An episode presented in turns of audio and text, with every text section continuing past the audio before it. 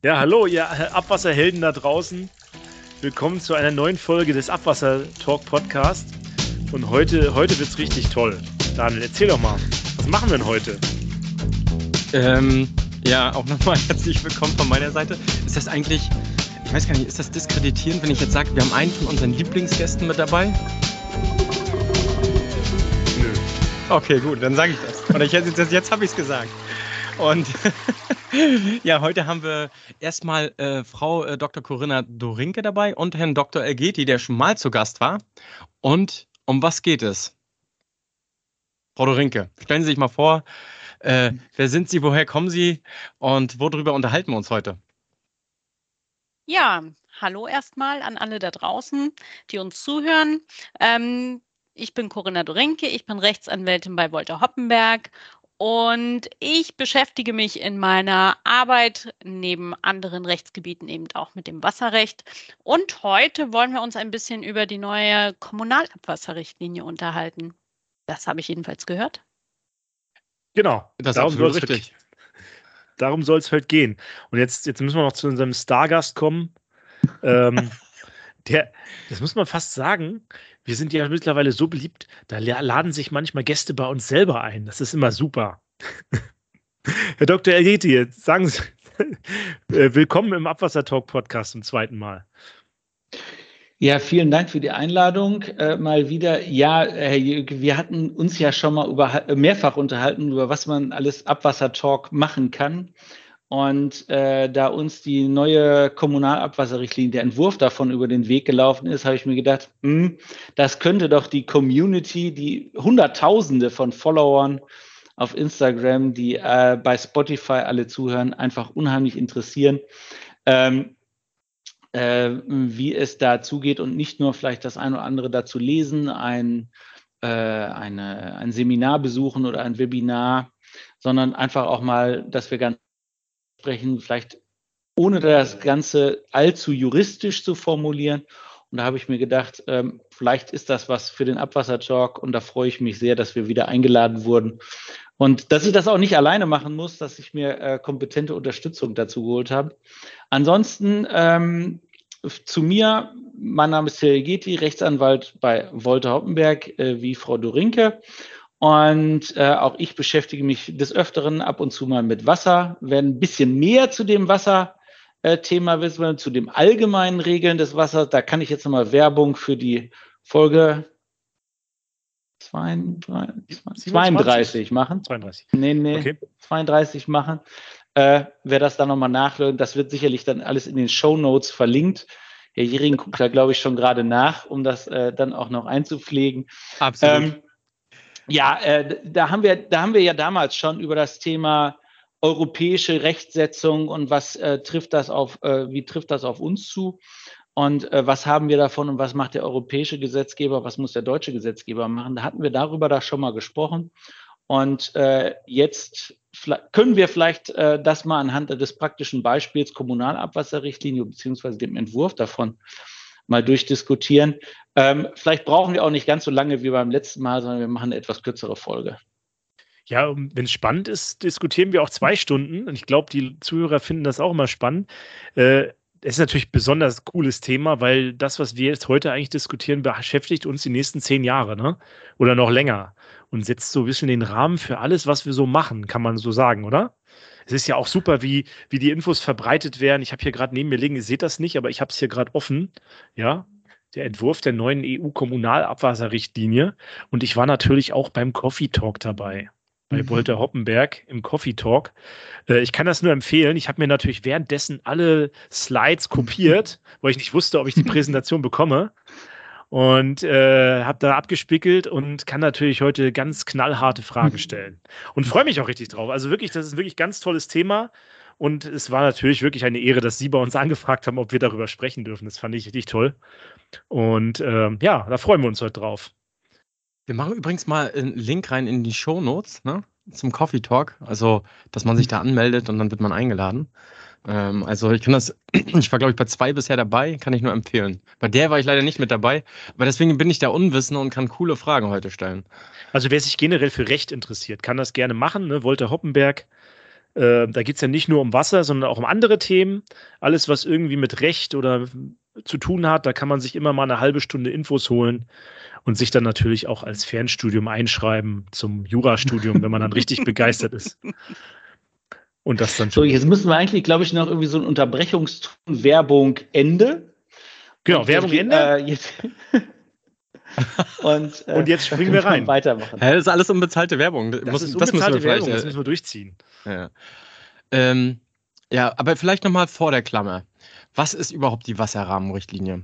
An alle die, äh, Herr Dr. Elgeti oder Frau Dorinke, äh, die die Folge 32 noch nicht gehört haben. Nehmen Sie uns nochmal mit. Die Wasserrahmenrichtlinie. Also, mhm. Daniel, du musst sagen, das die EU-Kommunalabwasserrichtlinie heißt das Ganze. Die Wasserrahmenrichtlinie ist wieder was anderes. Da muss man dann in der Folge 32 nochmal nachhören. Also, wir okay. reden heute über die EU-Kommunalabwasserrichtlinie. Und was ist das genau? Genau. Ähm, ja. Fange ich einfach mal an. Ähm, wir haben das, den Coffee Talk gemacht und wir unterhalten uns darüber heute, weil es da nämlich einen neuen Entwurf gibt von der Kommission. Das heißt, es gibt aktuell schon eine Kommunalabwasserrichtlinie, die ist allerdings schon ganz schön in die Jahre gekommen. Die hat jetzt so gut 30 Jahre auf dem Buckel und da hat sich die Erkenntnis durchgesetzt, dass wir da rechtlich weiter fortgeschritten sind, dass wir da auch technisch weiter fortgeschritten sind. Und deswegen ist die Kommission übereingekommen und hat gesagt, das müssen wir mal anfassen, das müssen wir mal ein bisschen updaten, ein bisschen neuer machen. Und deswegen gibt es jetzt einen neuen Entwurf. Das heißt, ähm, wir haben jetzt einen Zustand, wir haben eine geltende Richtlinie, die auch schon umgesetzt ist in das deutsche Recht, zum Beispiel mit der Abwasserverordnung. Und wir haben jetzt einen neuen Entwurf, der jetzt also sozusagen die letzten 30 Jahre an technischen und äh, wissenschaftlichen ähm, Know-how jetzt an Bord zieht und neue Regelungen aufstellt und ähm, der Entwurf ist allerdings noch nicht fertig. Der geht jetzt noch ähm, weiter in der Rechtsetzung sozusagen auf europäischer Ebene, bis wir dann überhaupt daraus mal deutsches Recht ableiten können. Wird es wahrscheinlich noch mh, hm, wahrscheinlich anderthalb bis zwei Jahre dauern. Jetzt muss man das kurz nochmal ordnen. Ne? Also die, die Kommission ist ja die Regierung sozusagen der EU und die hat einen Vorschlag für eine Richtlinie jetzt gemacht, die jetzt in den Parlament diskutiert wird, so verstehe ich das. Und wenn diese Richtlinie im Europäischen Parlament verabschiedet ist, dann sind die Nationalstaaten zuständig, diese Richtlinie in Gesetze zu überführen. Bei uns wäre das ja das Wasserhaushaltsgesetz und dann halt die Abwasserverordnung, ne? Die beiden Sachen. Oder müssen wir das gar nicht ins Wasserhaushaltsgesetz bringen?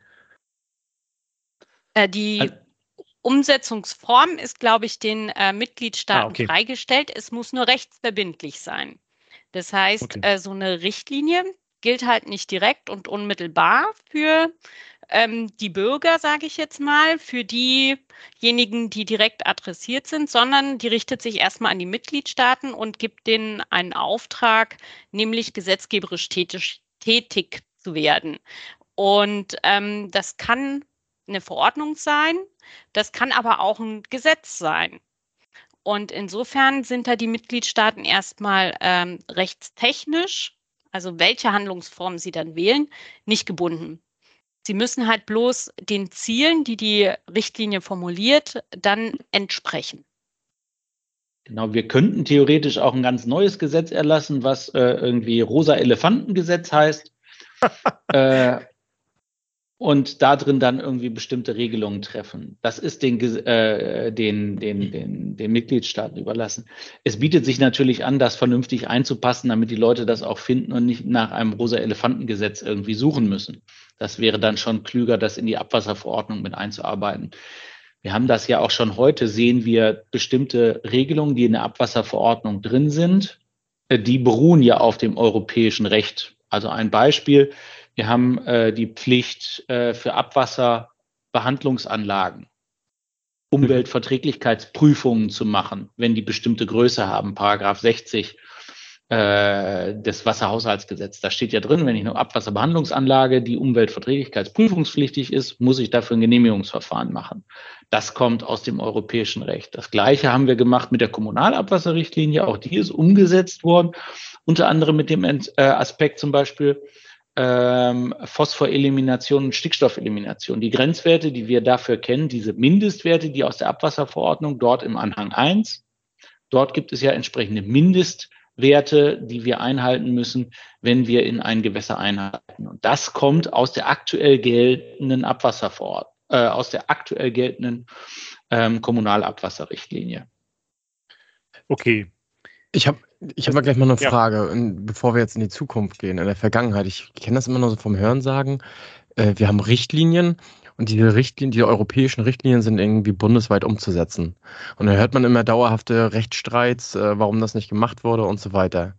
Gab es jetzt bei der, bei der noch aktuellen ähm, kommunalen oder europäisch-kommunalen Abwasserrahmenrichtlinie, äh, gab es da Streits aus der Vergangenheit?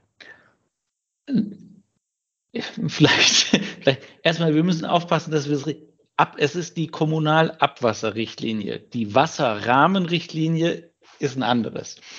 Äh, Habe ich das schon wieder gesagt? Ähm, es tut mir leid. Nein, kein Problem. Äh, also ja, es gab divers, also äh, es gibt zwei unterschiedliche Sachen. Das eine ist, dass bestimmte Regelungen nicht in das Gesetz umgesetzt, also dass die nicht umgesetzt wurden, dass es keine gesetzliche Regelung dazu gibt. Das kann vorkommen oder dass es eine unzureichende gesetzliche Regelung gibt. Das ist ein Punkt, was sein kann. Das passierte in Deutschland regelmäßig mit dem sogenannten Umweltrechtsbehelfsgesetz. Da gab es eine europäische Richtlinie, das war nicht richtig umgesetzt worden. Da gab es entsprechende Sachen. Es gab dann, es gibt dann aber auch, dass es tatsächlich nicht praktisch richtig umgesetzt wurde. Corinna, da kannst du vielleicht sonst von dem Fall in Luxemburg kurz berichten.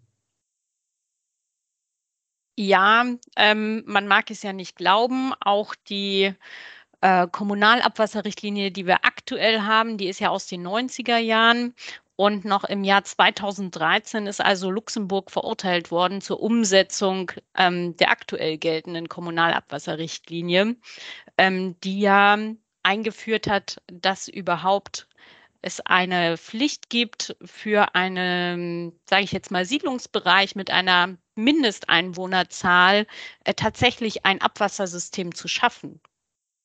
Ja, und es gibt also Staaten, die das auch in Europa nicht schaffen, ähm, solche Richtlinien dann fristgerecht umzusetzen. Bei der Kommunalabwasserrichtlinie, wie gesagt, hatten wir das Beispiel. Was auch sonst so, glaube ich, durch die Nachrichten relativ viel gegeistert ist, ist ähm, da die Umsetzung der Nitratrichtlinie. Ähm, und das kann eben passieren, dass Mitgliedstaaten da entweder nicht umsetzen wollen oder das eben in ihren Parlamenten nicht so geregelt bekommen, ja, auch von den Mehrheitsverhältnissen, wie es sich äh, auf, auf europäischer Ebene gewünscht wird. Und dann kann es eben passieren, dass die ein sogenanntes Vertragsverletzungsverfahren von der Kommission ähm, bekommen. Das heißt, sie werden verklagt, vor allem der europäischen Gerichte. Dann zunächst wird festgestellt, dass sie es nicht umgesetzt haben und dass sie dann nochmal verpflichtet werden, entsprechende Richtlinien auch umzusetzen. Ja, okay. Cool, jetzt sind ja die Rahmenbedingungen. Wie lange das dauert, so können wir am Ende nochmal reden. Jetzt ist ja die Frage, was steht denn jetzt drin? Was ändert sich denn jetzt? Geben Sie uns doch mal einen kurzen Überblick und dann, äh, weiß nicht, Frau Dr. Dorinke, machen Sie das doch am besten. Und dann können wir mal auf die Details eingehen, oder? Hm, das können wir so machen. Also da bin ich ganz ähm, ganz, äh, ganz frei. Also was haben wir denn so ähm, Neues? Wir haben ähm, neu, dass eine zusätzliche Reinigungsstufe jetzt eingeführt wird, eine sogenannte vierte Behandlungsstufe für das Abwasser äh, ist eingeführt worden. Wir haben jetzt eine äh, Herstellerverantwortlichkeit, das heißt, dass vor allem die Produzenten ähm, und Vermarkter von äh, pharmazeutischen Produkten und kosmetischen Produkten ähm, sozusagen auch haften für die Mikroverschmutzungen, die diese Produkte hinterlassen im Abwasser.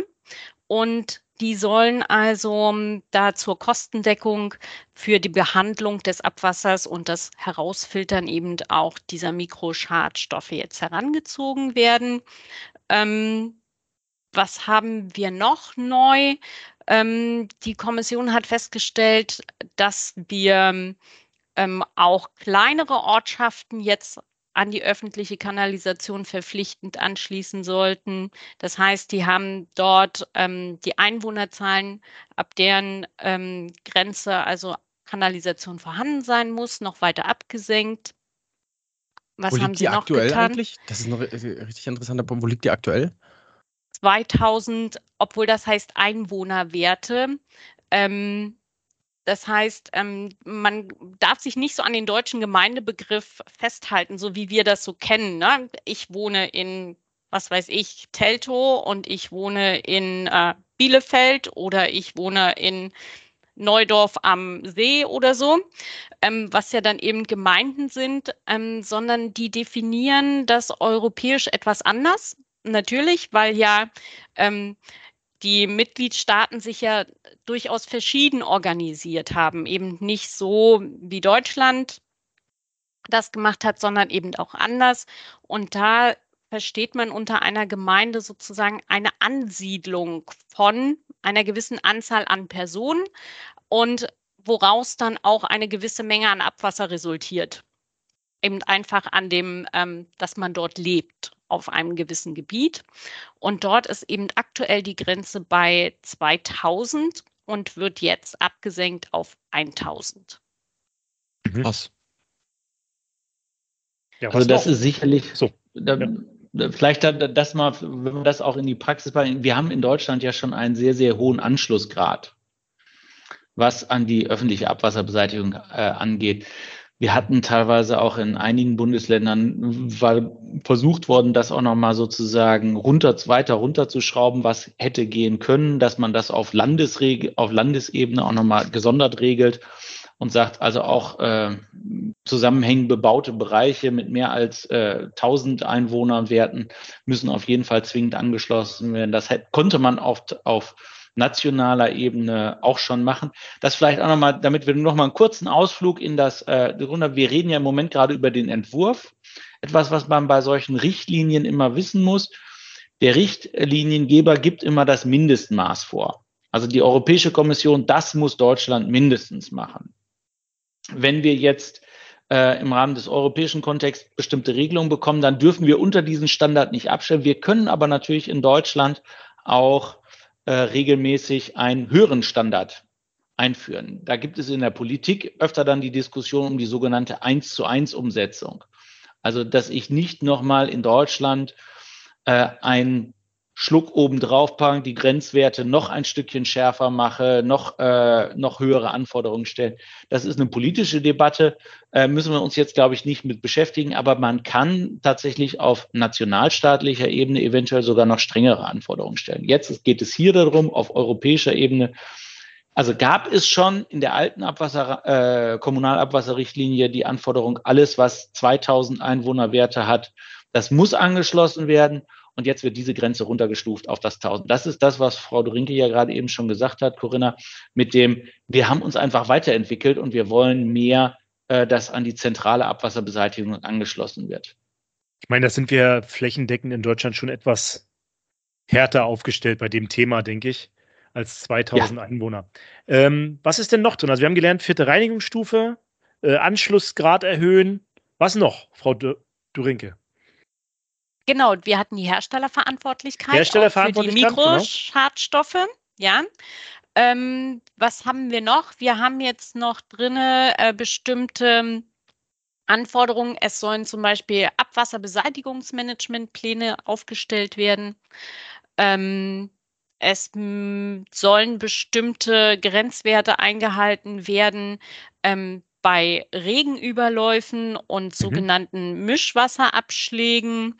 Das haben wir noch neu dabei. Was haben wir noch? Ähm, also das Thema Energieneutralität auch äh, für Kläranlagen. Ja.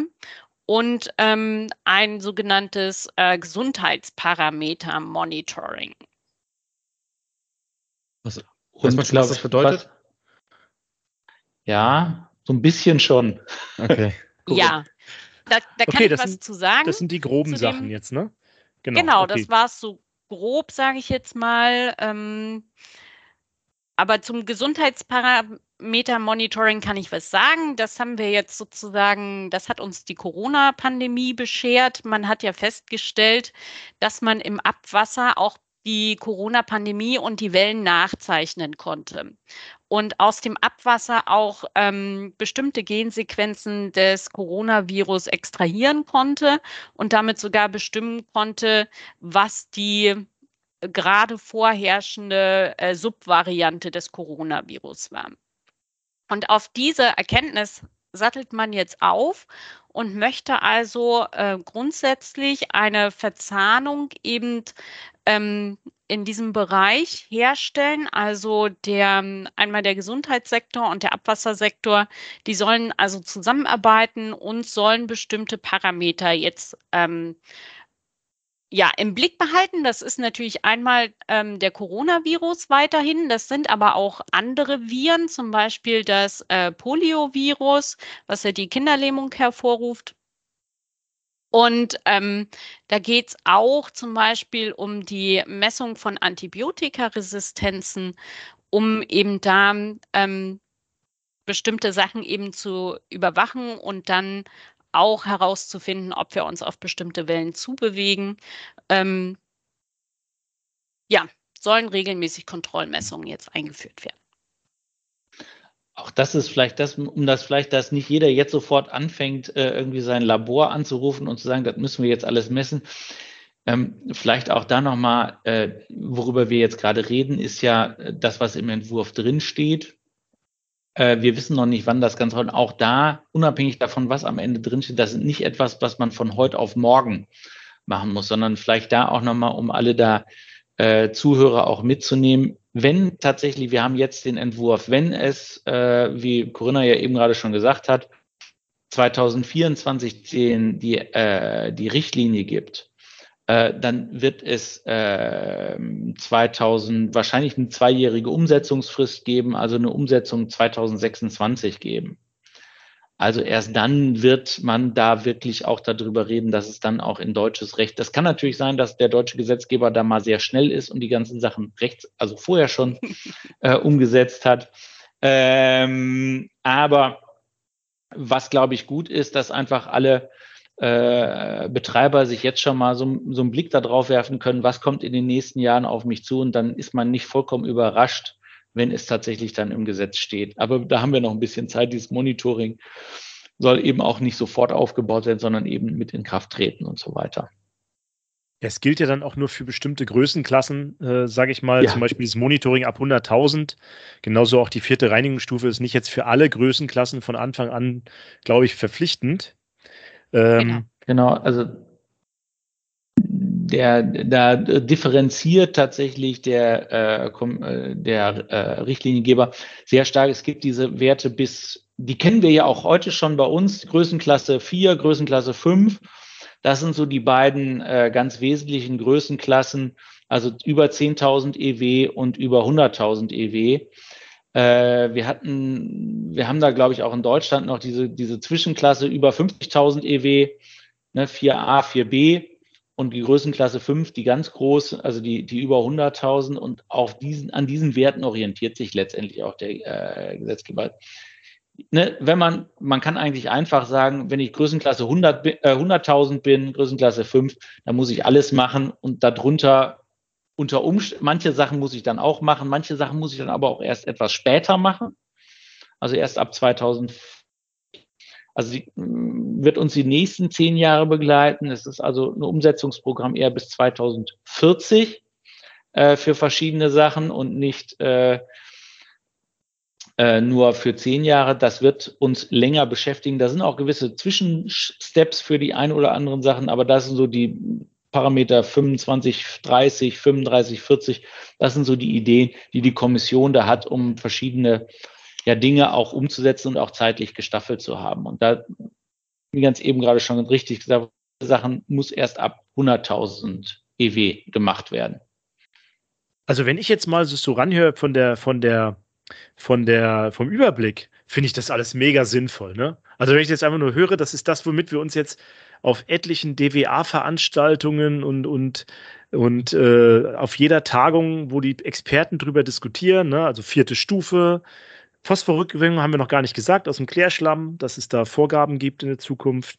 Energieautarkie, äh, dann das Arzneimittelzeug, ähm, dann Rüb-Monitoring, das ist ganz wichtig, dass man, was da alles abgeschlagen wird in die Gewässer, Anschlusszwang und ja, das Corona-Thema. Das waren alles so die Themen der letzten Zeit und das ist ja gut eigentlich, wenn das jetzt geregelt wird, oder?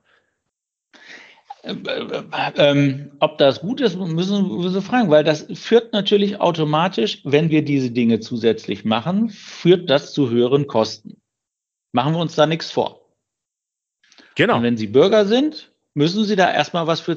Die Frage, die sich dafür dann stellt, ist das, ist das, ist das uns die Umwelt und der Schutz unserer natürlichen Lebensgrundlage wert? Ist, stimmt da sozusagen das Verhältnis zwischen äh, Preis und Leistung, was wir dafür bekommen? Äh, da bin ich sicherlich ein bisschen außen vor, weil ich auch nicht weiß, wie viel letztendlich. Es gibt ja immer wieder so Kostenschätzungen, was kostet das eine, was kostet das andere. Was da sicherlich sehr positiv ist, gerade dieses Thema ich, ich will mal einmal etwas, bevor wir auf die vierte Reinigungsstufe, das Thema äh, Klärschlamm. Da haben wir in Deutschland ja eine Sonderregelung gefunden. Das liegt daran, weil wir Phosphor als entsprechenden äh, begrenzten Rohstoff äh, identifiziert haben und da eine Phosphorrückgewinnung ab 2029 zwingend vorsehen. Da ist das aus der Mitverbrennung beziehungsweise die landwirtschaftliche Verwertung, also dieses Thema Vorsorge, äh, dass ich versuche, möglichst diese Schadstoffsenke, Klärschlamm nicht direkt unmittelbar auf den Acker aufzubringen, sondern das nur mit vielleicht hochwertigen Klärschlämmen zu machen und sie ansonsten einer entsprechenden Vorbehandlung äh, zuzuführen, um dann anschließend den Phosphor rauszuholen. Das ist sicher eine gute Sache. Das ist noch nicht verpflichtend. Da gibt es nur eine Regelung, dass die EU-Kommission so etwas regeln könnte. Man mhm. hat das nicht aufgenommen, was, was wir in Deutschland hier vorgesehen haben, äh, diese äh, zwingende Ausschluss von Mitverbrennung und so weiter. Das ist ausdrücklich nicht mit drin. Ja, da sind wir beim Klärschlamm noch nicht so weit. Das andere okay. Thema mit dem Mikroschadstoffen, das ist ja sonst auch immer ein großes Thema äh, bei der Wasserstrategie auch des Bundes gewesen. Wir haben da, Baden-Württemberg ist da ja immer sehr aktiv gewesen, Spurenstoffe, Nordrhein-Westfalen ist da sehr äh, aktiv gewesen, was die Spurenstoffe angeht. Da gab es immer die große Diskussion, kann sinnvoll sein, gerade wenn ich eine schwache Vorflute einleite, der Verdünnungsfaktor ist da relativ groß. Die Frage, die sich dann immer dann stellte, es gibt diese ketzerische Sache, ja, also so viel Diclofenac kann ich, mit so viel Wasser kann ich mich gar nicht duschen, dass mir das hilft, wenn ich Diclofenac nehme. Das täuscht so ein bisschen dass das nur um die humantoxikologische Wirkung geht, sondern es geht ja auch in vielen Fällen eben um die ökotoxikologische Wirkung, was wir an Stoffen da in, den, in die Gewässer eintragen. Ähm, da bin ich nun wirklich nicht der Mann dafür, um da sagen zu können, äh, das ist jetzt ganz schlimm für die Gewässer oder das können die schon ab oder so und so viel können die ab. Was sehr interessant ist bei dieser ganzen Sache, ist äh, der Regelungsmechanismus, den die EU-Kommission hier vorgesehen hat. Die haben sich da so ein bisschen orientiert an dem, was auch in Nordrhein-Westfalen da auf dem Markt sozusagen war. Ähm, man hat sich orientiert, es gibt eine ganze Liste von verschiedenen Stoffen, die, äh, die im Rahmen eines, äh, ja, dieser vierten Behandlungsstufe mit her äh, herausgefiltert werden sollen. Das ist äh, von Arzneimitteln, äh, ob das dann Carbamazepin oder äh, Diclofenac ist, das sind ja, glaube ich, die eine der bekanntesten Vertreter in dem Bereich. Und dann gibt es noch weitere Stoffe, die sollen rausgefiltert werden. Aber es ist nicht so, dass einfach alle Stoffe rausgefiltert werden, die da aufgelistet. Also wir kennen das ja sonst aus dem äh, aus der Abwasserverordnung oder dieser Verschärfung. Wir haben das, glaube ich, Corinna, hattest du, glaube ich, auch schon gesagt, dass wir Phosphor-Grenzwerte, die Grenzwerte für Phosphor und für Stickstoff gehen nach unten für die entsprechenden äh, Kläranlagen. Also das, was wir bisher kennen mit 1 Milligramm und 2 Milligramm, das wird nach unten geschraubt, äh, bei Phosphor zum Beispiel. Wir haben bei diesen Stoffen, die der, die Europäische Kommission da identifiziert hat, nicht gesagt, du musst, darfst nicht mehr als X Stoff einleiten, sondern die sagen, du musst eine gewisse Reduktionsleistung erbringen im Rahmen deiner vierten Behandlungsstufe. Und du musst das gar nicht für alle diese Stoffe, die vorkommen, sondern du musst dir die Stoffe angucken. Und für mindestens sechs von diesen Stoffen musst du eine Reduktionsleistung von mindestens 80 Prozent schaffen. Es gab ja auch hier im Abwassertalk schon eine Folge zu den verschiedenen Möglichkeiten der vierten Behandlungsstufe. Und da wird in der Praxis ja auch dis diskutiert. Brauche ich eine vierte? Brauche ich auch noch eine fünfte? Brauche ich auch eine sechste? Weil je nachdem, welchen Stoff ich identifiziere habe, identifiziert habe als mein problematischer Stoff, brauche ich was anderes. Ob da Ultrafiltration oder überhaupt Filtration oder Aktivkohle, UV, da gibt es verschiedene Systeme. Und das gibt der Gesetz, also der Richtliniengeber nach dem derzeitigen Stand nicht vor, sondern er sagt, du musst von dem Eingangsparameter 80 Prozent reduzieren. Eben kein Einleitungsgrenzwert. Das ist ein hm. etwas anderes Konzept, als er vorher jetzt für Phosphor oder Stickstoff vorsieht. Ähm, kann man gut finden, kann man nicht gut finden. So hat er es jetzt im Moment vorgeschlagen. Das gab es auch im Rahmen, so habe ich das jedenfalls gehört, in Nordrhein-Westfalen auch im Rahmen von verschiedenen Studien, wie man solche vierten äh, Reinigungsstufen, solche weitere Spurenstoffreinigungen mit aufgleist. Ähm, muss man sich überlegen, ist das, ist das ein gut, eine gute Sache oder mache ich das anders? Ähm, die andere Frage, warum sind es denn überhaupt die Stoffe? Ich glaube, Corinna, da kannst du auch noch mal ein bisschen was dazu sagen. Da gab es auch noch frischen Input seitens der Kommission, warum man sich auch in diese, in diese Stoffe gegangen ist. Du bist noch stumm? Genau, jetzt nicht mehr. Warum man bestimmte Stoffe gewählt hat, also im Prinzip hat die Kommission eigentlich einen anderen Ansatz gewählt. Sie hat nämlich sozusagen die beiden Industrien sich herausgegriffen, die die größten Verschmutzer sind nach ihrer Auffassung. Und das ist einmal die äh, pharmazeutische Industrie und einmal die Kosmetikindustrie. Und die haben gesagt, vor allem im Bereich der Mikroschadstoffe sind die beiden eben ähm, die Industriezweige, ähm, die besonders viel ähm, dazu beitragen, dass das Abwasser so belastet wird. Und ähm, vor diesem Hintergrund haben sie also gesagt, wir setzen dort an. Sie wissen sehr wohl, dass es auch noch andere Industriezweige gibt oder andere äh, Produzenten, die also bei den Mikroschadstoffen ähm, auch vorne mit dabei sind. Aber Sie haben sich jetzt auf die beiden erstmal ähm, fokussiert und sagen, wer am meisten dazu beiträgt, dass das Abwasser entsprechend belastet wird, soll jetzt auch, naja, dafür im, im Ergebnis haften, zumindest kostentechnisch. Das ist nämlich die erweiterte ähm, Herstellerverantwortlichkeit, die da jetzt im Hintergrund mitsteht. Und ähm, deswegen sind also jetzt auch die Stoffe so gewählt, wie sie gerade da sind, weil die eben in diesen Industriezweigen viel eingesetzt, viel produziert werden. Die Kommission sieht natürlich auch diese Herstellerverantwortlichkeit, ähm, die sich eben darin ausdrückt, dass sie die Kosten für die vierte Reinigungsstufe im Übrigen zahlen. Wie kann denn das sollen. aussehen? Wie kann denn das aussehen, wenn die jetzt das, also das ist ja jetzt äh, einmal schön, dass wenigstens mal Stoffe benannt sind. Es waren ja mal über 100 und das sind jetzt wahrscheinlich die, die irgendwie auch Referenz für andere Stoffe sind. Ich könnte mir jetzt vorstellen, wenn der eine gut eliminiert wird, werden auch andere gut eliminiert werden in der Kategorie, sage ich mal. Wie kann denn jetzt so eine Kostenbeteiligung für die pharmazeutische Industrie aussehen? Das würde mich mal interessieren. So, wie stellt man sich das vor? Ähm, Gibt es da schon Vorstellungen? Das ist die Frage. Das ist ne? sehr toll. Nein, im Prinzip haben die sich ähm, überlegt, es soll schon ein individueller Beitrag je sozusagen nach Toxizität und Menge der auf den Markt gebrachten Produkte sein. Also ich mhm. gucke mir, was weiß ich, ähm, einen Pharmakonzern an und schaue, was der für Produkte hat. Genauso im Kosmetikbereich. Ähm, was wird denn produziert? Und ähm, dadurch, dass Sie sagen, also Sie setzen an dem Stoff an oder an den Stoffen, die in den Produkten enthalten sind ähm, und an der Menge, ähm, wollen Sie es sozusagen individualisieren und zugleich dem jeweiligen Produzenten und Vermarkter mehr oder weniger, ich sag mal so, ähm, die Möglichkeit geben, sich davon überzeugen zu lassen, vielleicht ökologisch günstigere Produkte schon auf den Markt zu bringen, um so ihre Verantwortlichkeit und ihre Kostenlast im Ergebnis zu reduzieren. Und das ist tatsächlich ähm, auch ein wichtiger Beweggrund für die Kommission gewesen. Na, auf jeden also, Fall. Es ist, glaube ich, ganz gut. Entschuldigung. Ja. Vielleicht noch eine Ergänzung. Wie kann das tatsächlich? Wir kennen so etwas ja in Deutschland äh, bei den äh, Verpackungen. Da haben wir letztendlich ja das gleiche. Also früher war das immer der gelbe Punkt.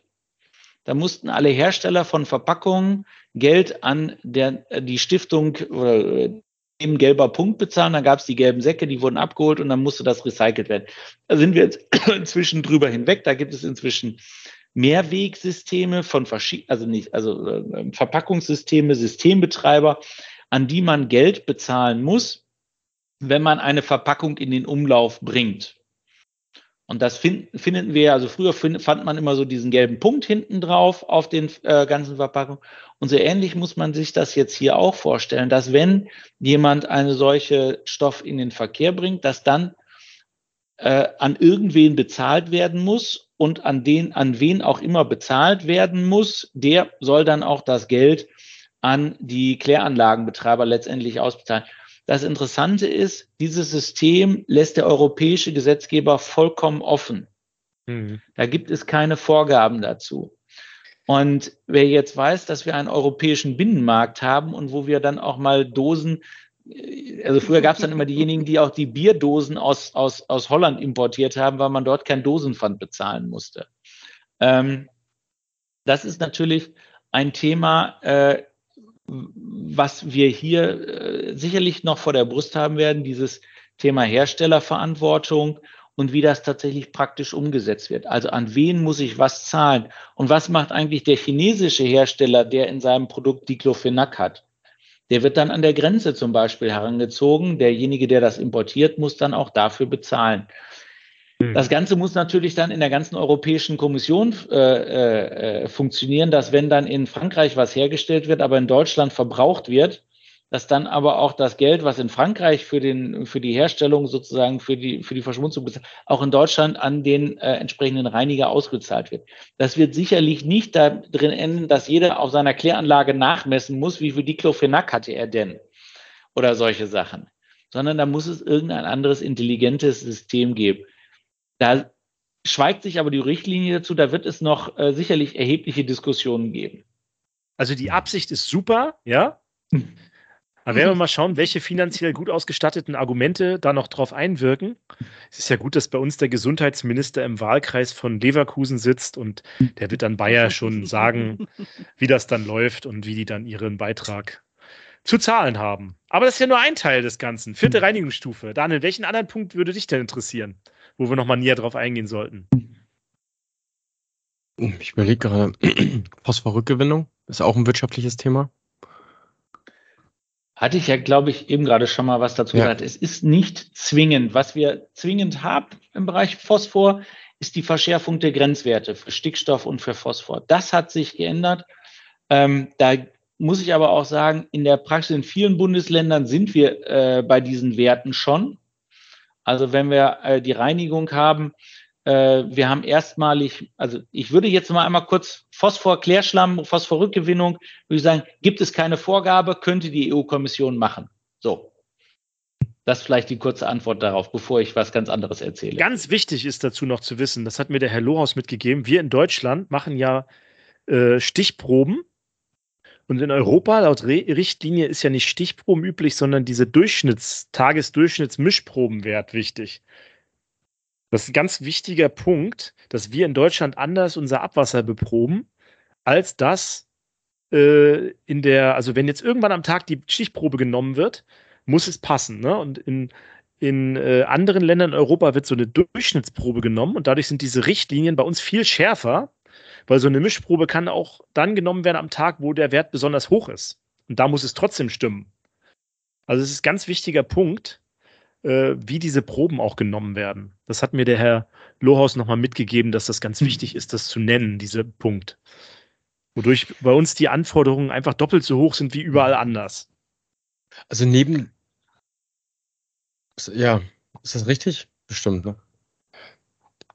Ich weiß nicht, ob Sie das schon mal gehört haben. Es war so ein wichtiger Punkt, den ich noch Was? gehört habe.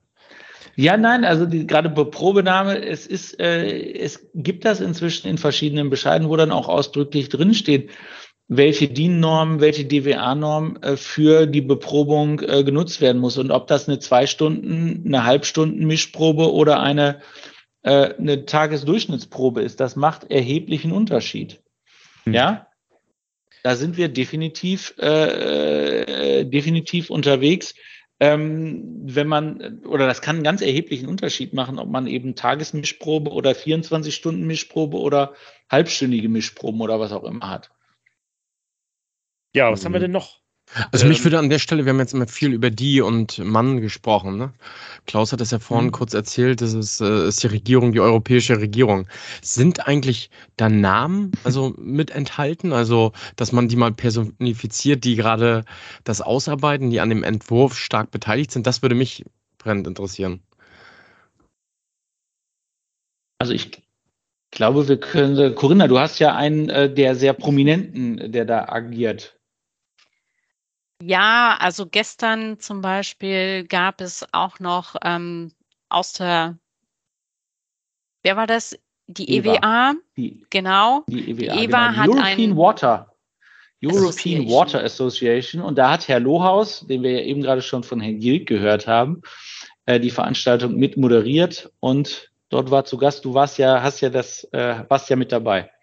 Genau, Michel Sponat von der Europäischen Kommission. Der hat also an der Ausarbeitung der, des aktuellen Entwurfs mitgearbeitet und hat so ein paar Einblicke gegeben, sozusagen ähm, zu den Beweggründen, ähm, zur, zu dem aktuellen Entwurf und ähm, hat sich eben auch ähm, zu dem Thema, was wir jetzt zum Beispiel noch nicht hatten, dass die Energieneutralität ähm, der Kläranlagen bis 2040 ähm, geäußert.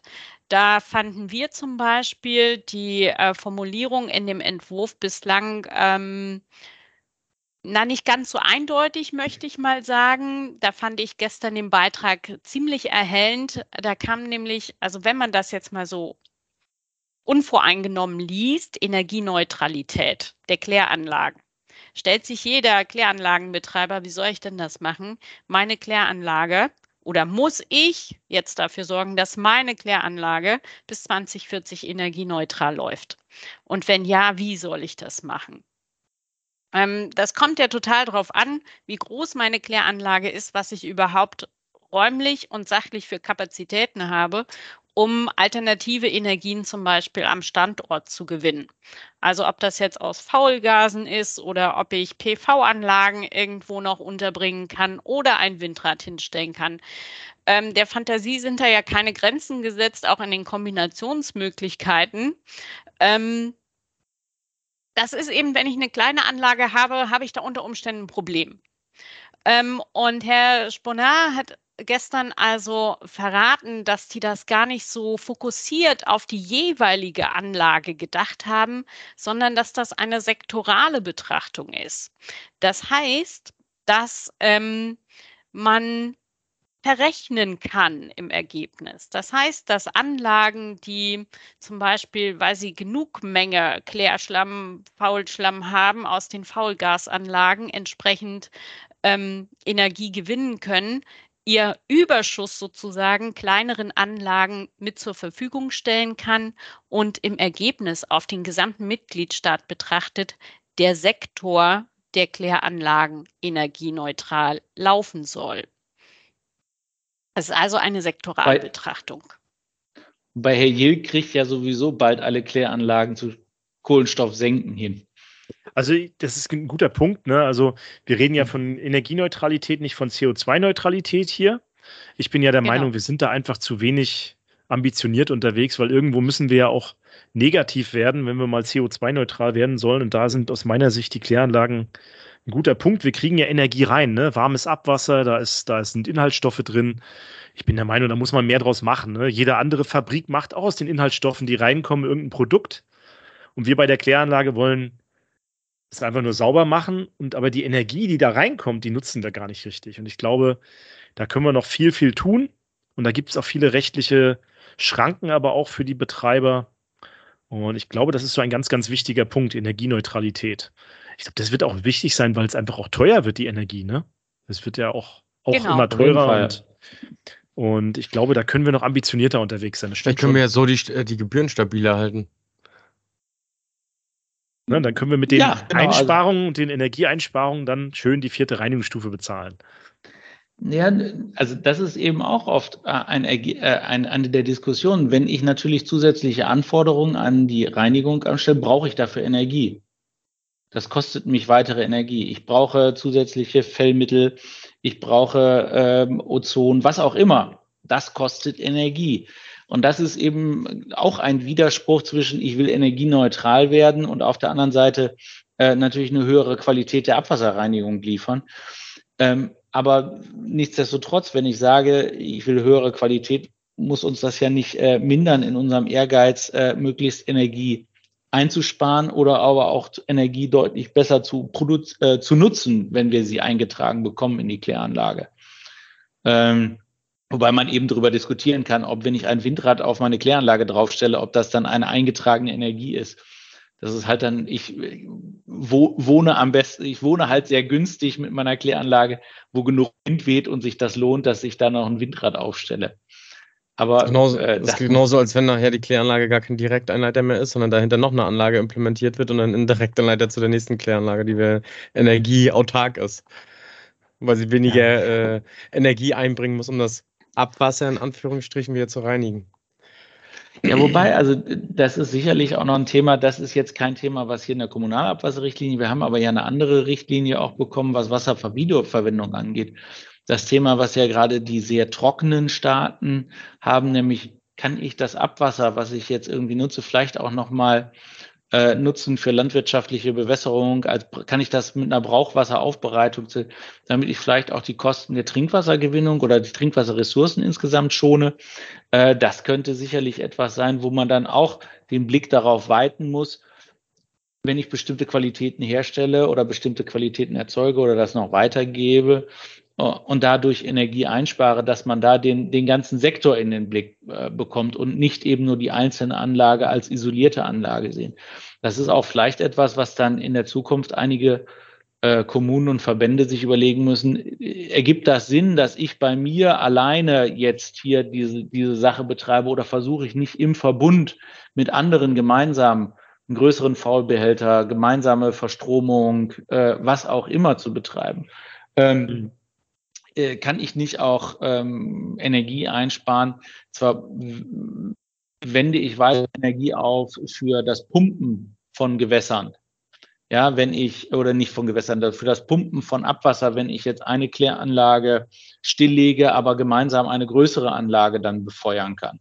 Das sind ja alles so Punkte, wo man dann insgesamt vielleicht ja eine volkswirtschaftliche Bilanz darunter ziehen muss und nicht nur eine persönliche für die einzelne Gemeinde oder den einzelnen Verband. Das muss man sich dann im Einzelfall mal dann mal angucken. Okay, wir sind ja, wir sind ja ganz gut aufgestellt mit unserer Interessensvertretung der DWA. Das Gute ist ja, dass der DWA-Chef auch der EWA-Chef ist. Mhm. Das ist ja ganz gut aufgestellt. Da haben wir wieder das für Deutschland gut gemacht. Jetzt hören wir mal unsere Zuhörer. Das sind ja viele auch, die Kläranlagen betreiben.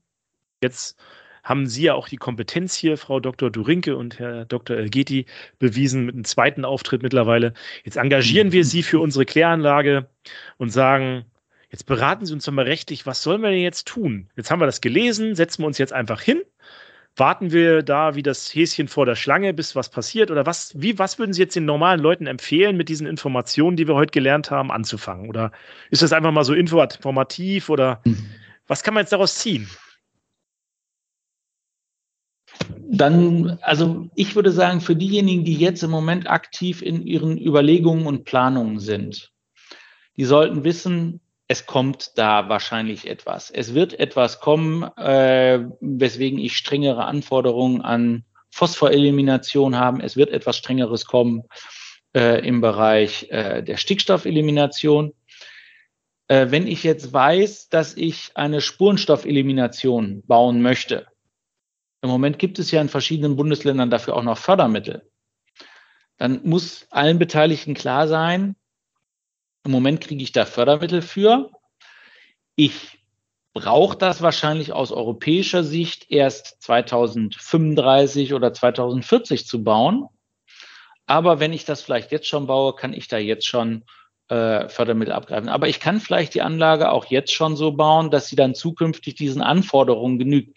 Wobei, wenn ich jetzt gerade in der Planung bin, da sollte ich vielleicht nochmal überlegen, ob ich jetzt nochmal ein bisschen warte, bis dann klar ist, was tatsächlich die gesetzliche Regelung sein wird aus der Europäischen Kommission. Wenn ich jetzt, hm, wenn ich damit jetzt schon anfange, kann ich natürlich auch sagen, okay, wenn ich das jetzt gebaut habe, dann habe ich das 2025 in Betrieb. Wenn ich dann 2035 europäisch äh, dazu verpflichtet bin, irgendwas zu machen, ja, dann rüste ich halt nochmal nach, wenn da irgendwas anderes sich ergeben hat. Äh, hat. Kann ich mir überlegen. Also da sollte ich für den, wenn ich aktuell äh, da in dem Thema Planung bin, sollte ich mir überlegen, kann das meine aktuellen Planungen beeinflussen? Ähm, sicherlich auch einen Blick darauf werfen, äh, welche anderen Auswirkungen, was Energie an und so weiter angeht. Ich glaube, da, da, ist aber heute wahrscheinlich jeder sowieso dran, dass er überlegt, wie er Energie einsparen kann oder wie er Energie optimal nutzen kann. Ähm, ich kann mir auch schon mal Gedanken machen, wie ich denn das weitere mit dem Monitoring machen. Bei manchen Sachen ähm, werde ich mir Gedanken machen müssen, das ist jetzt auch ein bisschen früh, ähm, wie ich das 2035, 2030 umsetzen äh, kann. Ich kann mir dann auch überlegen, ob ich diese, diese Anforderungen, die an die weiteren klein, äh, kleineren Anlagen äh, gestellt werden, ob sich dann Ertüchtigungen an kleinen Kläranlagen aktuell lohnen oder ob ich überlege, perspektivisch die Anlage vielleicht sowieso bis zu einem bestimmten Zeitpunkt noch beizubehalten, aber dann am Ende aufzugeben und mit einer anderen Anlage zusammenzuführen über Druckwasserinvestment. Also ähm, das ist da sozusagen, was kann ich aktuell auf meiner Ebene tun für meine tägliche, also nicht tägliche Arbeit, aber für meine Planere, Planungen für die Zukunft. Das andere ist, zumal zu gucken, was heißen denn diese Werte tatsächlich für mich? Ist das schwierig für mich? äh, vielleicht auch mal ein Feedback Richtung DWA zu geben, ob da irgendetwas drinsteht, was man persönlich ganz problematisch ansieht und dann auch über dann die DWA, die DEWA, äh, so etwas in den Prozess hineinzugeben, denn man muss sich da nichts vormachen. Das Ganze liegt jetzt bei der europäischen, beim Europäischen Parlament und dort wird jetzt im Moment gerade kräftig Lobbyarbeit gemacht. Und da auch das Feedback sicher aus der Basis zu bekommen, das ist eine gute Sache oder das ist keine gute Sache. Das hilft ja den Verbandsvertretern auch immer sehr, wie sie denn dann vor Ort ein, das Ganze einschätzen. Das ist immer sehr, sehr hilfreich für diejenigen vor Ort oder die an äh, die äh, ja an dem an dem politischen Prozess äh, beteiligt sind, praktische Beispiele dazu zu sagen. Also gerade das, was äh, Corinna äh, ja gerade gesagt hat mit der Energie, äh, Neutralität. Das ist ein bisschen missverständlich, da mal mit drauf zu dringen, dass das eine sektorale Betrachtung ist und dass das insgesamt in der Richtlinie auch klargestellt wird. Ähm, solche Sachen, das wird dann sicherlich über die EWA und die DWA passieren, aber das kann man eben auch nochmal mit reinbringen, um dann ja auch den auch den Verbänden, den Leuten, die da unterwegs sind, einfach auch die Sicherheit zu geben, wir sind auf dem richtigen Weg. Wir haben das auch richtig verstanden. Unsere Leute, also unsere Leute, für die wir das machen, die geben uns dann positives Feedback, dass das gut so ist, oder die sagen uns, oh, da ist ein Problem. Mhm. Was denken Sie denn, bis wann wir da weißen Rauch haben, von der Richtlinie zumindest, dass wir mal den Rahmen wissen, weil das ist ja dann der Rahmen. Äh, wie lange dauert das, bis die Richtlinie durch ist? Und wie lange dauert das dann, bis es in deutsches Recht überführt ist? Was denken Sie denn? So einfach so, Sie sind ja so, also wenn, Sie sind mehr Experte als wir. Sicherlich. Ja, also die Kommission hat ja einen Plan dazu, sage ich jetzt mal, ähm, bis wann sie das eigentlich äh, durchhaben möchte. Und ähm, da ist, glaube ich, die Zielmarge Mitte 2024 wollten die die Richtlinie soweit durchhaben. Ähm, das, ja, das hängt auch mhm. damit zusammen, wann die nächsten Wahlen sind auf europäischer Ebene. Und ähm, deswegen wollte man bis dahin eigentlich ähm, durch sein. Und ähm, ja, das wenn wir, ist das genau, für die Richtlinie wir, das Ziel. Und dann müssen wir sehen, welche Umsetzungsfrist uns denn in der Richtlinie eingeräumt wird, also den Mitgliedstaaten, um es dann in ähm, deutsches Recht, in französisches Recht, in italienisches, spanisches und so weiter dann zu transformieren. Und das ist Insofern, klassischerweise eigentlich zwei Jahre. Jetzt kann man hier in der Richtlinie schon sehen, einige Punkte sollen ab 2025 gelten, sodass es vielleicht auch nur ein Jahr ist. Aber in den meisten Fällen, auch die Wasserrahmenrichtlinie hat eine Umsetzungsfrist von zwei Jahren. Genau, okay. also hier ist definitiv ein abgestuftes System ja dahinter. Das hat die Kommission auch, ähm, das hat jedenfalls Herr Sponar so äh, kommuniziert. Ähm, das ist gewählt worden, weil denen natürlich bewusst ist, dass die Anforderungen, die sie jetzt mit der neuen Kommunalabwasserrichtlinie aufstellen, auch in vielen Bereichen Investitionen erfordern und Anpassungen im technischen Bereich. Und ähm, dass das natürlich nicht vom Himmel fällt und von heute auf morgen fertig ist.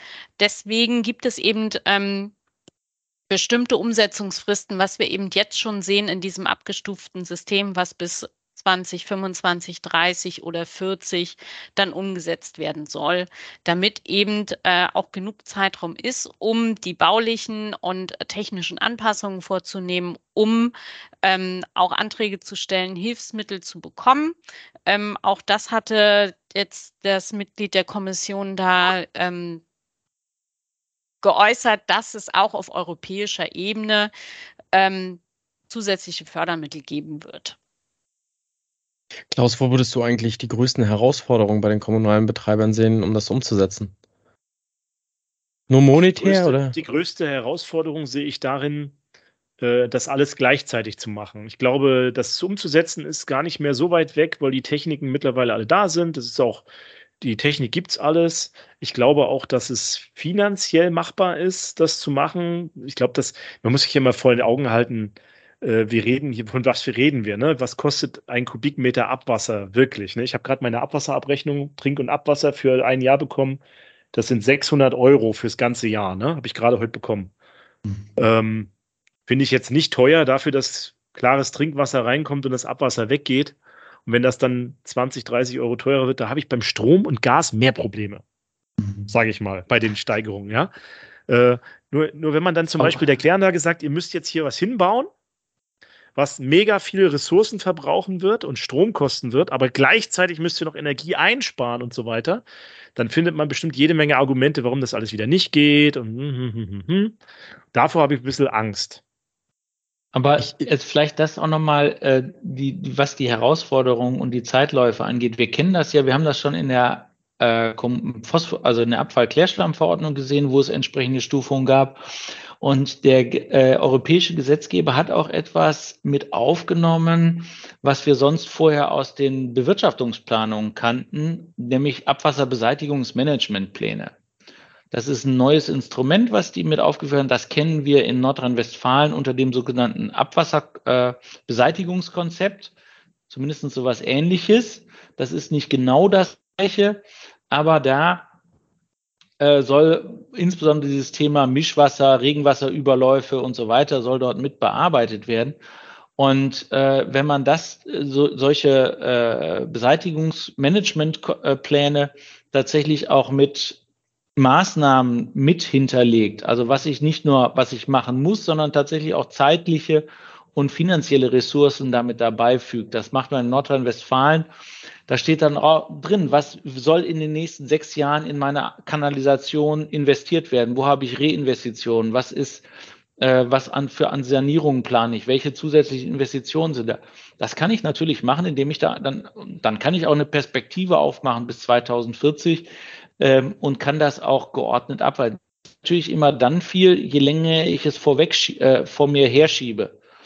Und da rechtzeitig vorher einen Plan zu machen, um dann gut, meistens Plan äh, ähm, es ist äh, Plan ersetzt äh, Zufall durch Irrtum. Ähm, also ne, jeder, jeder Plan ist nur so gut, bis er auf die Realität trifft. Aber trotzdem kann ich da dann erstmal Perspektiven aufzeigen und ich habe mir manchmal auch mehr eine gewisse Zielvorstellung, wann ich denn mit was anfangen muss, damit ich tatsächlich auch alle diejenigen, die hier Projektleitung machen, die wissen das. Was ist der kritische Pfad? Wo, wo bin ich unterwegs? Ich habe eine gewisse Zeit, die ich, mit der ich da unterwegs bin. Da muss ich mir überlegen, wo, was brauche ich alles dazu? Welche Ressourcen muss ich dafür alle äh, bereitstellen? Wann brauche ich das Geld und so weiter? Äh, das alles äh, ist etwas, was ich mir dann Gedanken machen muss. Und das kann ich letztendlich auch in diese Abwasserbeseitigungsmanagementpläne mit aufführen, die die Europäische Kommission damit vorsetzt. Kann gut sein, dass wir da halt eben ein weiteres Instrument äh, bekommen, was wir so bisher nicht hatten. Was ein bisschen schade finde, ist, dass das, dass das noch nicht synchronisiert ist mit der Wasserrahmenrichtlinie, was die Vorlagezeitpunkte angeht. Das wäre eigentlich eine ganz schöne Sache, wenn man da auch den gleichen Rhythmus hätte. Das ist im Moment noch nicht so vorgesehen. Das ist im Moment alle fünf Jahre und nicht alle sechs Jahre wie bei der Wasserrahmenrichtlinie. Aber gut, äh, vielleicht kriegt man das noch im Rahmen des Bewirtschaft, also im Rahmen der, äh, des Gesetzgebungsprozesses hintereinander.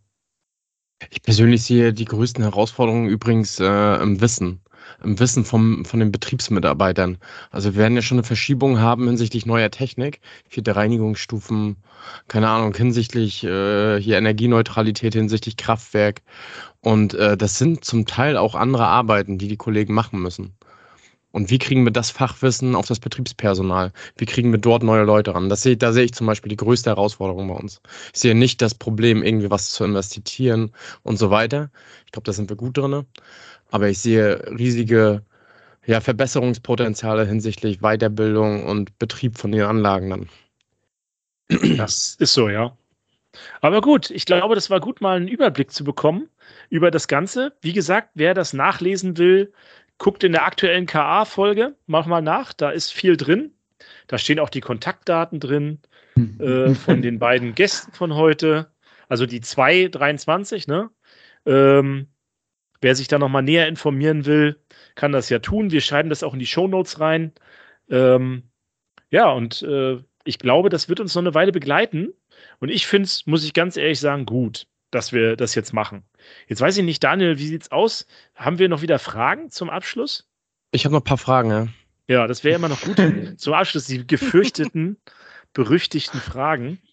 Jetzt ähm, nehmen wir ähm, mal an. Genau, ich fange schon einfach mal an. Ne? Jetzt ja. nehmen wir einfach mal an. Die Frage geht an Sie beide jetzt. Ne? Sie sind 65 Jahre alt.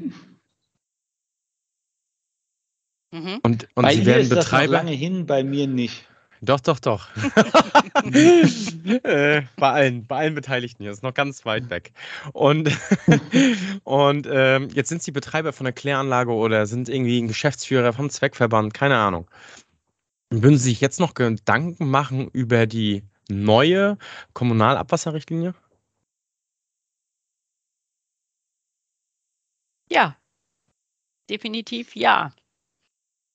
Also A, wenn ich jetzt 65 bin, muss ich ja noch mindestens zwei Jahre arbeiten. Und ähm, ganz jetzt. ehrlich, ich möchte, ja, bei mir sind es ein paar Jahre mehr noch, aber hm. ähm, das war ja, was wäre, wenn? Mhm. Ähm, wenn ich in so einer verantwortungsvollen Position bin, möchte ich doch aber auch das Haus, was ich leite, die Kläranlage geordnet übergeben. Und insofern ähm, natürlich mache ich mir Gedanken, was in den nächsten zwei Jahren noch passiert. Und ich kann doch nicht unvorbereitet ähm, das vor die Wand laufen lassen. Das geht nicht. Vielleicht kann ich da noch eine, also ich glaube, das ist die, die Erfahrung, die ich mache regelmäßig mit den äh, Leuten im Bereich der Abwasserbeseitigung. Das heißt ja nicht umsonst hier öfter mal die Abwasserhelden. Äh, der Ethos den viele der Mitarbeiter, die, allermeisten der Mitarbeitenden in den, in den Verbänden, in den Kommunen haben, der ist sehr, sehr hoch, weil man einfach weiß, dass man was Gutes für die Umwelt, für die Menschheit tut, für die, für die Leute, für die Bürger. Das wird oft nicht so sehr gewürdigt, wie es eigentlich gewürdigt werden müsste. Das ist, man hat mit Scheiße zu tun, ja, aber der Job, den man macht, ist nicht scheiße, sondern der ist halt sehr, sehr wichtig und der ist existenziell für unsere Zivilisation. Ähm, und das, äh, deswegen glaube ich, dass auch nicht nur wir würden uns Gedanken dazu machen, sondern ich glaube, die allermeisten, die aller, allermeisten, der, die eine solche Position haben, werden sich diese Gedanken auch jetzt schon stellen. Und sie werden auch schon im Blick haben, wer denn eventuell Nachfolger werden können und werden den oder diejenige darauf hinweisen, jetzt hier kümmere dich darum. Wir können da gemeinsam drüber sprechen.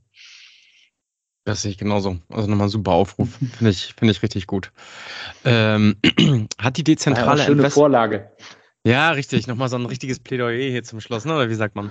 Ähm, ähm, hat die dezentrale Entwässerung auf Grundlage dieser Richtlinie noch eine Chance? Ja, auch die dezentralen Anlagen werden noch weiter berücksichtigt. Ähm, es gibt auch in dem neuen Entwurf äh, Ausnahmeregelungen. Okay.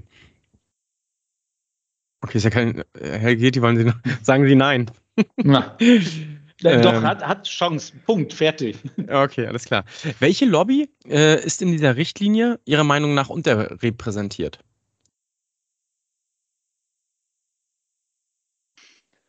Das ist jetzt äh, Glaskugelleserei. ähm, natürlich, äh, was ganz interessant ist, ähm, ich glaube, es gab ja vor, im Vorfeld eine Konsultation, wo sich verschiedenste Seiten beteiligen konnten. Also das ist inzwischen sicherlich sehr gut. Also so viel man auf die EU auch einschimpft und so viel wir auch auf, oft auf Lobby einschimpfen. Lobby trägt, also ein Lobbying, gutes Lobbying trägt eben dazu bei, dass alle verschiedenen Interessen, also im besten Fall alle eingetragen werden in das entsprechende Gesetzgebungsverfahren. Äh, blöd ist es, wenn die einen äh, deutlich mehr lobbyen können und nicht mit Argumenten, sondern mit Druck oder mit anderen Sachen durchdringen. Aber vom Grundsatz her ist, äh, dass alle ihre Interessen einbringen können, ein ganz wertvoller Teil des, äh, Teil des demokratischen Prozesses. Ähm, und das ist auch gut und richtig, dass das auch äh, sehr transparent gemacht wird. Dafür gibt es bei der EU entsprechende Transparenzregister. Dafür gibt es auch ähm, diese, diese Konsultation, dass, äh, dass im Vorfeld dieser Richtlinie tatsächlich alle beteiligt wurden. Man, jeder konnte seine Meinung haben. Also man sieht sehr klar, äh, auch nicht ganz zufällig sind bestimmte Stoffe da drin gelandet oder nicht da drin gelandet. Aus nicht ganz, irgendwo kommen 80 Prozent Reduktionszahl her. Irgendwer hat das mal dann mal in den Raum geworfen und hat man darüber diskutiert. Ähm, also ich denke, man sieht auf jeden Fall natürlich Lobbying der entsprechenden äh, Wasserorganisationen, aber auch der Industrie. Das äh, geht, geht, geht nicht aus also ich würde sagen, da sieht man, man sieht auf der anderen Seite jetzt keine ganz klare Handschrift. Das war nur der, das ist ein Entwurf, der nur aus diesem oder dies, jenem Haus stammt. Nein, das würde ich jetzt nicht sagen. Ich denke, da ist sehr viel Green Deal. Also diese Überlegung, der, die Kommission hat da ja oft eine sehr, sehr hohe Flughöhe mit der ganzen Geschichte. Ähm, aber da ist, also würde ich aus meiner Sicht jedenfalls nicht sagen, dass da ein ganz klares Lobbying drin ist. Oder du, Corinna? Ähm, nein, und wenn Sie die Lobbyvertreter fragen, dann werden die natürlich alle ein Haar in der Suppe finden und sagen, ah, das passt uns aber gar nicht. Ähm, wenn ich nochmal an die andere Veranstaltung denke, an das Webinar, dann hatte der Kommissar auch ähm, klar hervorgehoben, dass das zum Teil auch einfach eine Sammlung von Best Practice aus europäischen Mitgliedstaaten ist. Die Sachen, die jetzt sozusagen in die äh, Richtlinie eingeflossen sind. Das heißt, es gibt Mitgliedstaaten, die bestimmte Standards jetzt schon erfüllen. Und an denen hat man sich einfach dann orientiert. Und da kann man dann die Frage stellen, wie gut ist die Lobby in dem jeweiligen hm. Mitgliedstaat, aus dem man dann gerade das Beispiel hm. gewählt hat. Das ist immer ein guter Punkt. Ne? Mhm. Ähm, Gibt es eigentlich, eine, was ich mir jetzt gefragt habe, das kann man jetzt noch gar nicht darüber, ähm, gibt es eigentlich eine Chance, dass in dieser Richtlinie was bezüglich Digitalisierung erwähnt wird? Oder Fachkräftemangel oder ähnliches? Das hat da drin nichts zu suchen, glaube okay. ich. Also, also, es gibt ähm, bestimmte Digitalisierungsansätze, auch für, ähm, für diese ganzen Monitoring-Sachen, ähm, die dann auch digital nachher an die Kommission zu übermitteln sind das. Ja. Ja. Das, das steht da schon drin. Ja. Sowas, okay. Mhm. Okay, dann und Energieneutralität oder energieproduzierend? Ach, darüber habe ich mich mit Herrn Jilk schon so viel gestritten. Ähm, das wusste ich gar nicht, ne? Das, ja, das, letztendlich Energieneutralität ist auch etwas, oder ähm, das hängt ja davon ab, wie groß man den Bilanzkreis zieht. Ob ich da im Bereich Energieneutralität, Energiegewinnung und so weiter, ob ich das denn zulasse, dass der Windkrafteintrag tatsächlich als Energie der Kläranlage gezählt wird oder ob das externe Energie wird da kann man drüber äh, diskutieren. Ich denke, es muss das Ziel sein, die bestmögliche Leistung mit dem geringstmöglichsten äh, Energieeinsatz zu erzeugen. Und wenn wir es dabei noch schaffen, auf den Standorten die Potenziale, ob das dann Dachphotovoltaik, Photovoltaik auf den, äh, was ist denn, auf den Klärbecken, äh, Windenergie, äh, Wasserkraftanlagen, äh, also äh, Pump, äh, Turbinen oder so weiter, Kovergärung, äh, was auch immer. Ich muss mir halt Gedanken machen, da gibt es viele gute kreative Ideen von vielen guten Ingenieurbüros, von vielen Verbänden, von vielen Kommunen, die, wo auch vor Ort einfach was getan wird und sich überlegt wird, ähm, schwierig ist das dann manchmal, dass man dieses Wissen, was vor Ort dann auch steht oder die Überlegungen und die guten Gedanken, dass die dann auch in die Fläche kommen. Das ist sicherlich, manche sind da immer noch auf dem Weg unterwegs. Ne? Das haben wir schon immer so gemacht. Wo kämen wir denn da hin? und äh, da könnte ja jeder kommen. Äh, es ist ein Klassiker in dem Bereich, glaube ich. Äh, ich denke mal, aber da muss man einfach offen sein, äh, wenn man da. Äh, manchmal sagt man natürlich never change running system. Da bin ich mal einmal froh, dass meine Biologie richtig eingestellt ist. Aber ich glaube, es gibt inzwischen viele auch experimentierfreudige äh, auf den Kläranlagen, die natürlich immer wissen wollen, ich halte auf jeden Fall meine Ablaufwerte ein aber dann diskutiere ich mal einmal oder überlege ich mal, wie ich denn, äh, wie ich denn mein, äh, meine Biologie optimal einstelle. Ich erinnere mich, ich glaube, gehabt mal hier die Folge mit Mikroskopierkurs. Mhm. Äh, und wo dann gesagt wurde, da kann ich sehr viel, sehr früh sehen, äh, was in meiner Biologie alles passiert, mit welchen Bakterien ich da unterwegs bin. Und wenn man solche Ideen dann halt mit aufnimmt und sich überlegt, wie ich die dann äh, umsetzen kann, ich glaube, da kann man gerade hier im Abwassertalk viele Ideen auch mal mitnehmen. Nicht alles äh, ist vielleicht immer 100 Prozent ausgereift, aber äh, ich kann mal die eine oder andere Idee einfach mitnehmen, auch mal in die alten Folgen reinhören und dann mal überlegen, ob da was drin äh, für mich einfach nochmal dabei ist. Jetzt reicht's. Das ist, ja, du musst irgendwann sagen, äh, die, die Rechtsfolgen sind immer die spannendsten, weil die dauern immer am längsten. Man kann das daran liegen oder man muss es bis ins Kleinste ausformulieren, dann dauert es auch länger. Auf jeden Fall habe ich wieder viel gelernt heute. Es war echt spannend. Hey, eine ähm, Frage habe ich aber noch, ja, wirklich eine, okay, eine Frage. Die wichtigste zum Schluss. Ne? Ihrer Meinung nach, ähm, wo sehen Sie die meisten Rechtsstreitigkeiten, die zukünftig hinsichtlich dieser Richtlinie auf uns zukommen? Wo verdienen Sie am meisten Geld nachher dran, an der, welcher Stelle von dieser Richtlinie? Gut, da ist ja ein Part schon mal raus, ne? weil die Schadensersatzklagen, äh, die ja jetzt dann äh, möglich sind, ähm, das ist äh, zivilrechtliche Schiene, da sind wir beide, sind wir da raus, Till, ne? Ja, ja, jein, ne? Wir, wir machen das dann immer mit unseren Kollegen zusammen, weil wir dann den öffentlich-rechtlichen Teil abdecken und die Kollegen dann den zivilrechtlichen, was Haftung und so weiter angeht. Da machen wir schon öfter mal was für die Kommunen. Ähm,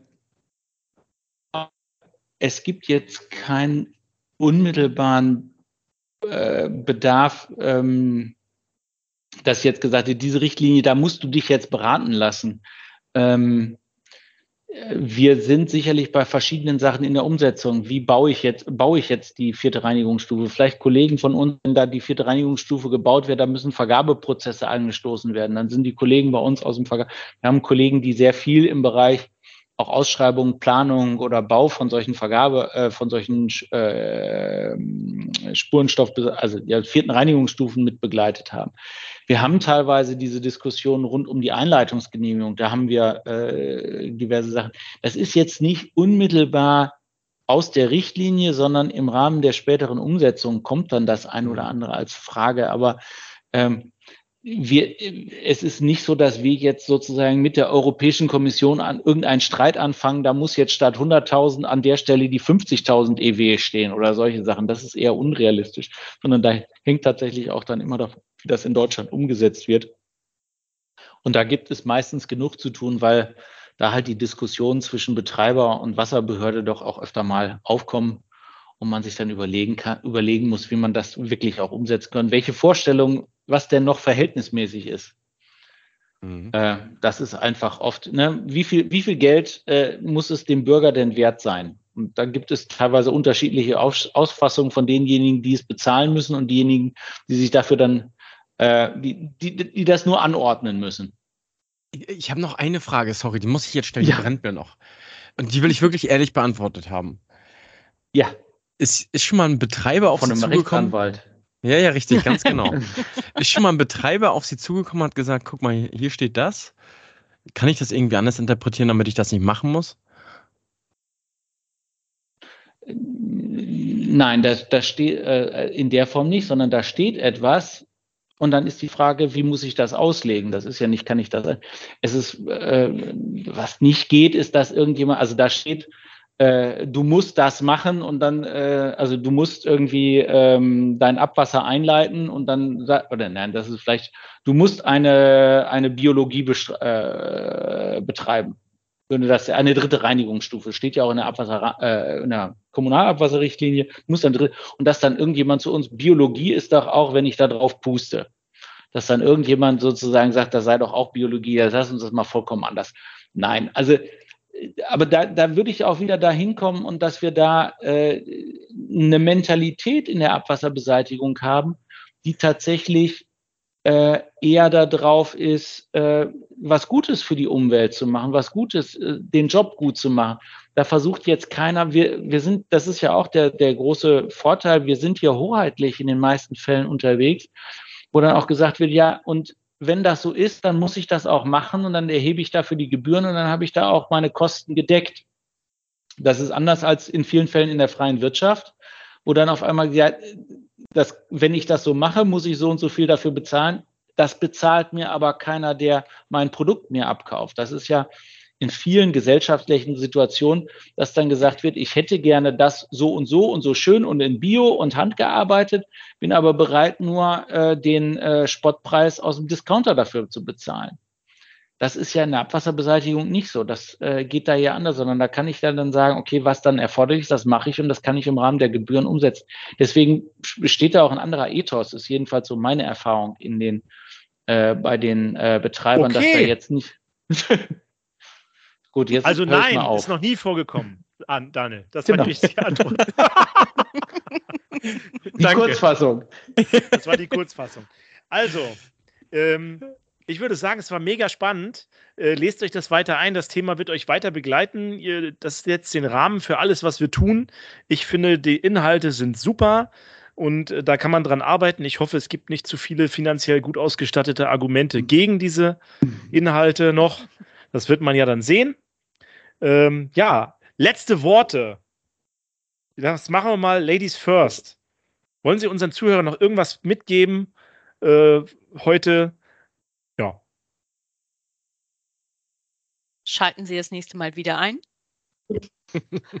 genau. Hey, ich glaube, das was ich, das, was ich das letzte Mal gesagt habe, es ist nicht so schlimm, mit uns Juristen zusammenarbeiten, zusammenzuarbeiten. Äh, wir sind ansprechbar und wir versuchen dann auch die Lösung zu finden. Ja.